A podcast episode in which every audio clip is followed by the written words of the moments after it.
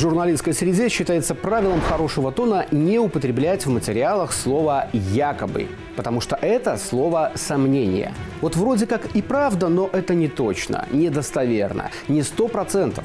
Так вот, если ты честен перед зрителем, читателем, слушателем, то не корми его псевдоинформацией, неточной, неправдой.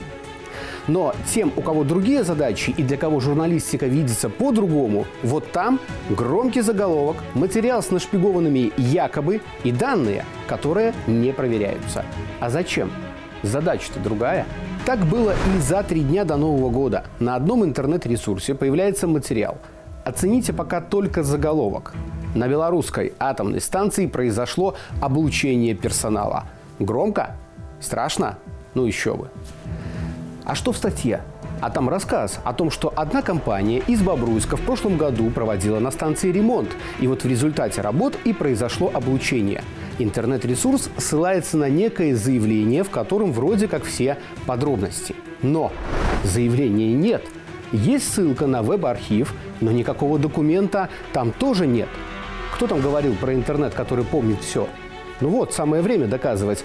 Только нет ничего. А все доказательства – это вот такой скриншот, и все. Я такой же не спеша за 10 минут до записи в Paint нарисовал. Найдете 10 отличий? Проверка фактов никогда не была сильной стороной некоторых медиа, особенно тех, у кого редакции где-нибудь в Вильнюсе или Варшаве. Главное громко крикнуть «Волки!» Так и здесь. Громкий заголовок затмевает суть. Яркая обертка важнее того, что внутри. А читателя, слушателя, зрителя такие вот журналисты просто держат за лопуха. Так как тема резонансная, мы решили проверить, что вообще происходило на АЭС в то время. Итак, с 24 апреля по 9 ноября прошлого года там проводились работы. Планово-предупредительный ремонт на атомных электростанциях проводится ежегодно. Он осуществляется для обеспечения надежной работы оборудования. Вот в рамках этих работ на Белорусской атомной электростанции а, проведен ремонт а, оборудования реакторной установки, турбогенератора, а, циркуляционных насосов. Выполнена диагностика более трех тысяч технологических систем и единиц оборудования. И самое главное, проведена первая перезагрузка свежего ядерного топлива, а это значит соответствии с регламентом было перезагружено 48 из 163 тепловыделяющих сборок.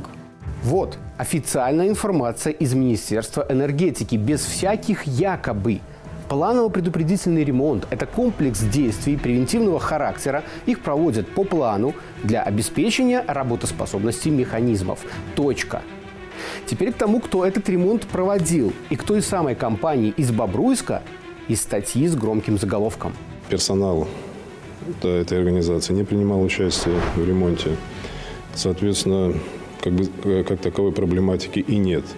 А, надо сказать, что основными организациями, которые выполняли работы в зоне контролируемого доступа, это Росатомсервис Российской Федерации и Атомэнергоремонт, тоже Российской Федерации. Наши белорусские организации, которые отработали на очень высоком уровне.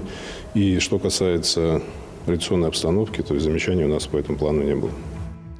То есть и компании не те, и письменных доказательств, на которые ссылаются якобы журналисты, нет. Причем авторы еще до публикации знали, что несут ахинею. Цитата от того самого евроинтернет-ресурса. «Мы не нашли прямых связей между белорусской АЭС и компанией из Бобруйска». То есть вот прямая расписка. Все, что мы написали, не факт. Это выдумка фейк. То есть доказательств у нас нет, но, пардон, не пропадать же громкому заголовку или не пропадать чьему-то заказу.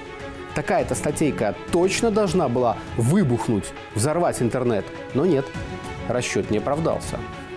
Вообще, белорусской АЭС достается больше других объектов в стране. Как ее только не употребляли, каких только слухов не было – Помню даже то время, когда станцию еще не запустили и даже ядерное топливо не завезли, а из отдельных утюгов уже доносилось, что уровень радиации превышен. Тут и в самом деле у кого-то облучение головного мозга случилось. И без всякого якова. И без якобы.